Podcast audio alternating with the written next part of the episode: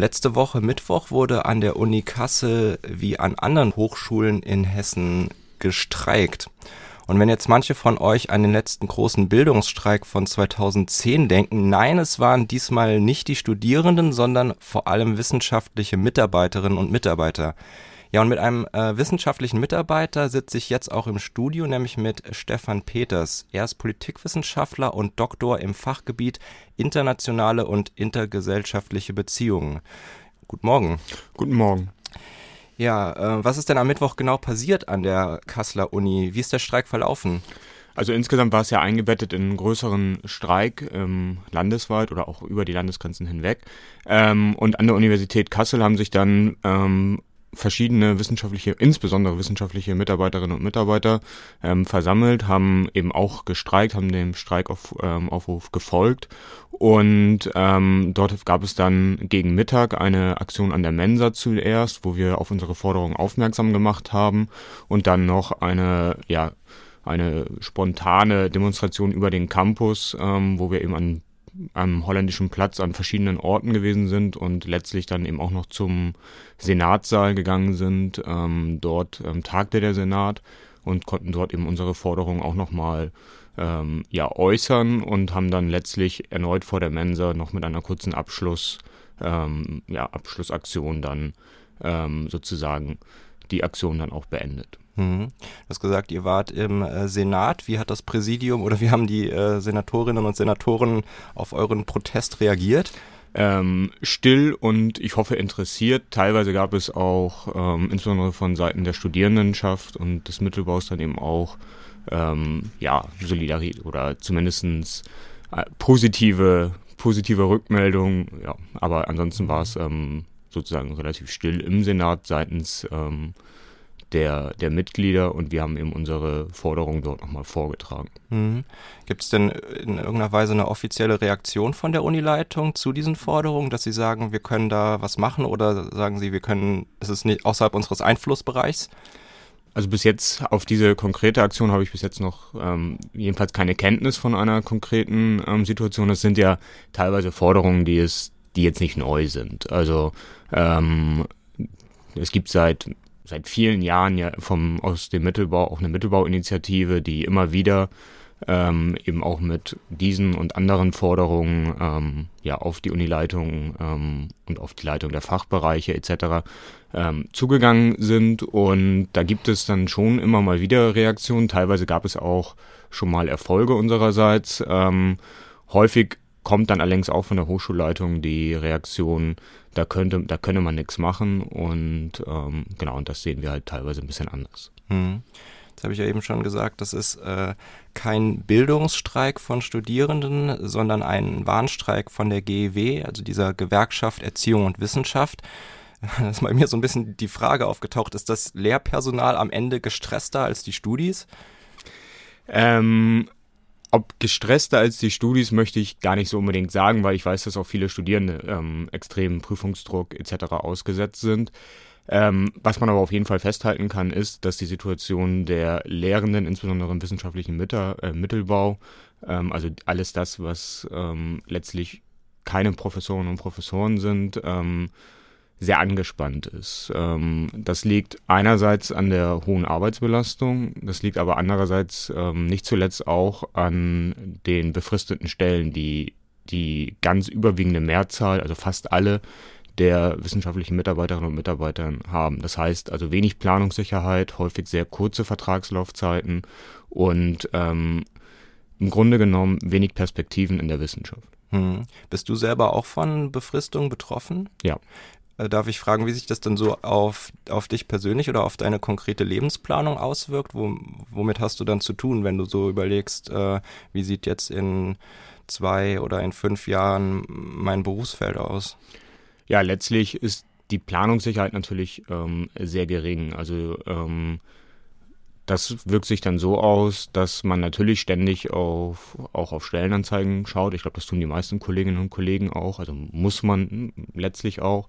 Es hat aber natürlich auch damit zu tun, dass ähm, jetzt zum Beispiel, ähm, wenn man darüber nachdenkt, wie viele der Lehrenden ähm, zum Beispiel in Kassel wohnt, ähm, das auch relativ gering ist, letztlich weil ähm, es jetzt gerade bei kurzen Befristungen jetzt auch keinen großen Anreiz gibt, ähm, nach Kassel zu ziehen. Ich selber wohne zwar hier, aber viele der Kolleginnen und Kollegen tun das nicht, auch weil sie vielleicht Familie woanders haben.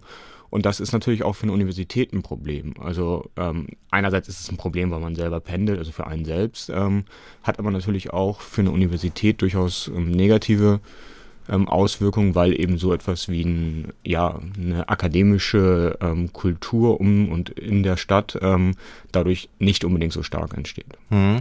Das finde ich spannend, dass du das erwähnst, weil wir hatten auch äh, schon mal ein Interview hier im Campusradio mit dem Aram Ziai und der Franziska Müller. Mhm.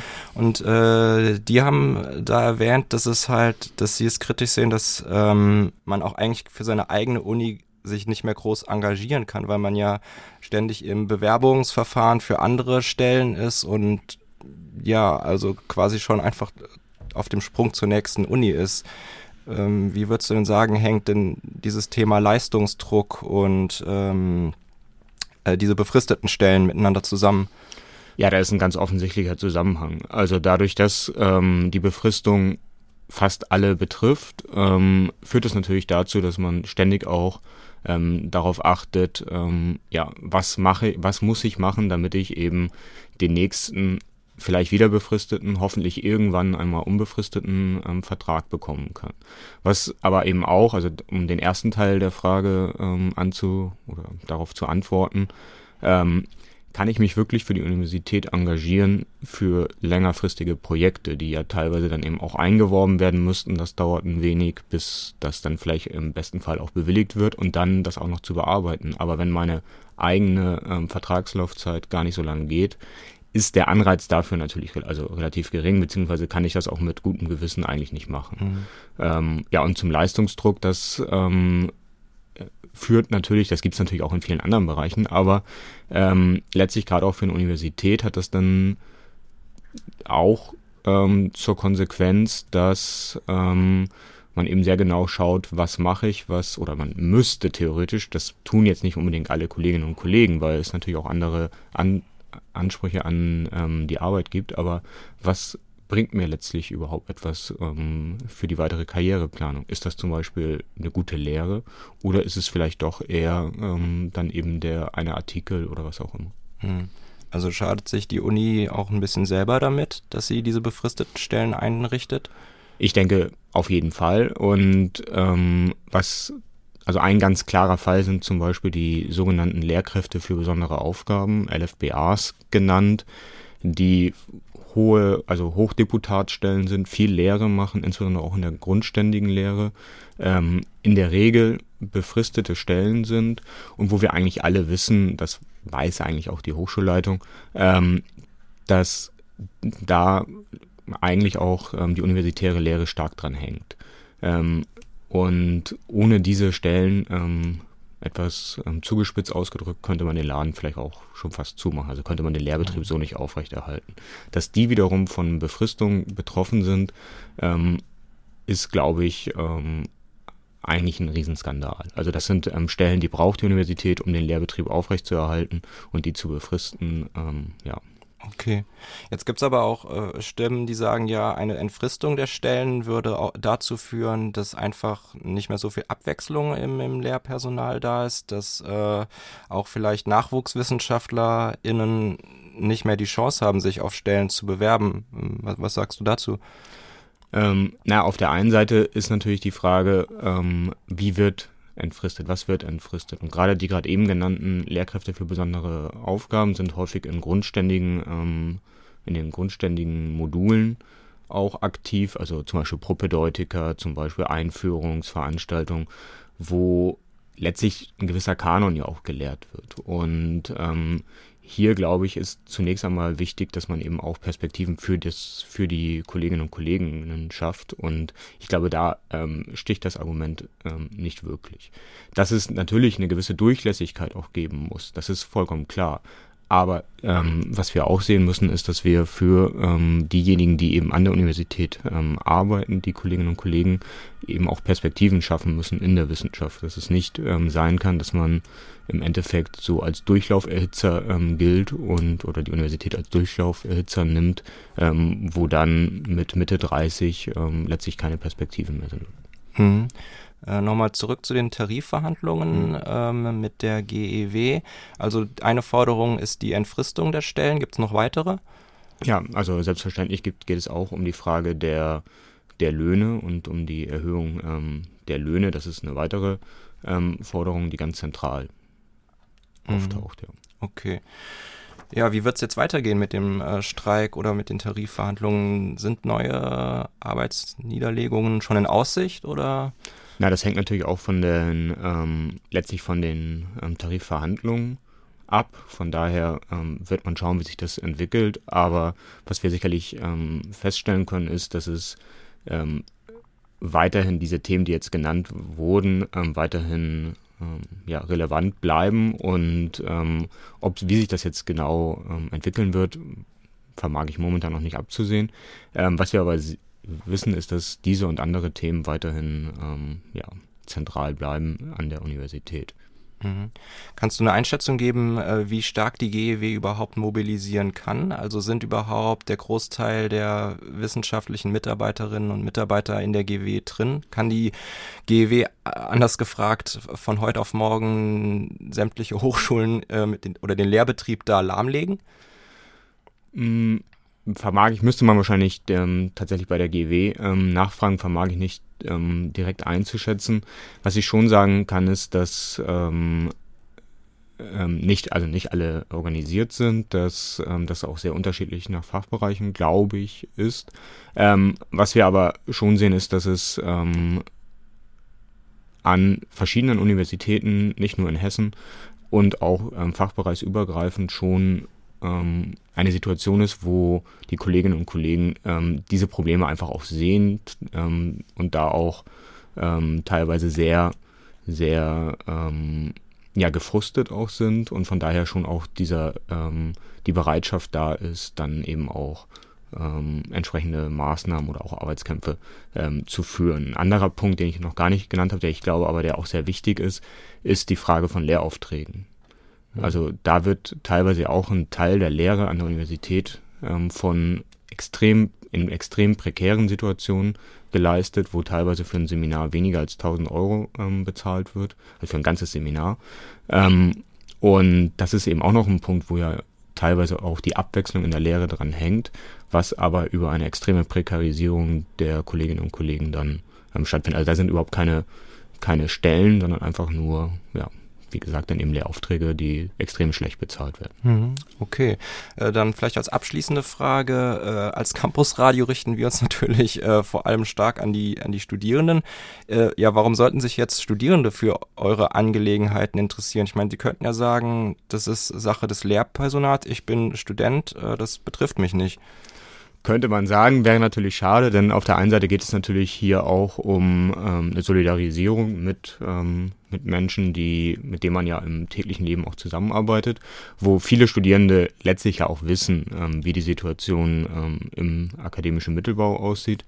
Und letztlich ähm, sind die Forderungen erstmal ganz, ganz deutlich natürlich auch ähm, Interessen, also von den Kolleginnen und Kollegen im akademischen Mittelbau. Auf der anderen Seite, und darauf hatte ich jetzt ja ein, zwei Mal auch schon ähm, hingewiesen, geht es eben auch um Fragen von Lehrqualität. Also mhm. das ähm, betrifft sowohl die Lehrbeauftragten, ähm, wenn ich zu sehr geringen Löhnen ähm, Lehre machen machen machen soll oder muss, ähm, inwiefern wirkt sich das dann eben auch auf die Qualität ähm, aus, wenn man sieht, wie viele Stunden die Uni eigentlich bezahlt, was eigentlich in der Regel nicht viel mehr ist als das, was tatsächlich ähm, ähm, im Seminar dann eben auch abgeleistet wird, also keine Vor- und Nachbereitungszeit ist. Ähnlich ähm, eben auch im, Mittelbau die Situation. Also wenn ähm, hier häufig ähm, extrem hohes ex extrem hohe Arbeitsbelastung mit wenig Entfristung, mit der Notwendigkeit, sich eben ständig umzuschauen. Auch das kann sich natürlich auf die Lehre auswirken. Tut es in der Regel nicht, weil ähm, die Kolleginnen und Kollegen und eben auch die Lehrbeauftragten dort, jedenfalls soweit ich das einschätzen kann, ähm, schon sehr viel Wert auf Lehre legen, was dann aber eben zur Folge hat, dass das über ja, extreme ähm, Höhe von unbezahlten Überstunden dann eben abgeleistet wird. Und das kann ja im Endeffekt auch nicht im Interesse der Studierenden sein. Hm. Und wenn man vielleicht auch auf, sagen wir mal, den, die eigene Bildungskarriere blickt. Also genau, ich bin jetzt im Master Politikwissenschaft. Wenn ich mir überlege, soll ich jetzt danach nochmal äh, promovieren? Soll, soll ich eine, äh, eine Karriere hier an der Universität Kassel anstreben? Was würdest du mir raten jetzt mit der aktuellen Situation? Ja, das ist natürlich die, der andere Punkt. Also ich möchte jetzt hier keine Person, das müsste man sicherlich sehr viel mehr Faktoren ähm, einbeziehen, aber ähm, wie attraktiv ist eigentlich die Hochschule als, als Arbeitgeber? Das ist natürlich die andere Frage auch. Und dann letztlich eben auch für Studierende ist das natürlich ein möglicher, möglicher Weg nach dem Studium. Und da äh, muss man sich natürlich sehr genau überlegen, was, wie viel ist mir letztlich die Möglichkeit, ähm, Wissenschaft zu machen, dann eben auch wert im Vergleich zu dem, was es dann eben auch bedeutet, ähm, was die Arbeitssituation betrifft. Okay, dann hoffe ich, dass ich dann nicht so abgeschreckt bin von der, von der, der Jobperspektive, dass ich mich davon abhalten lasse. Ähm, ja, dir, äh, Stefan, auf jeden Fall vielen Dank, dass du dir Zeit genommen hast und ähm, wir bleiben mal an den äh, Streiksachen dran. Ne? Ja, vielen Dank. Noch ein Hinweis. Das erwähnte Interview zum Thema Leistungsdruck im Wissenschaftsbetrieb ist in der Podcast-Beschreibung nochmal verlinkt. Lohnt sich wirklich, sich das mal anzuhören.